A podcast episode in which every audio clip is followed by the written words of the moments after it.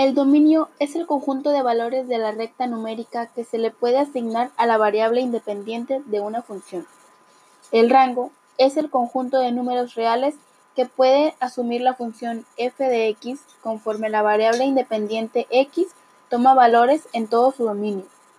Se le conoce también como la imagen de x bajo f. En general, para definir una función racional debe evitarse que el denominador de su expresión algebraica valga cero y que una raíz para par contenga un valor menor de cero.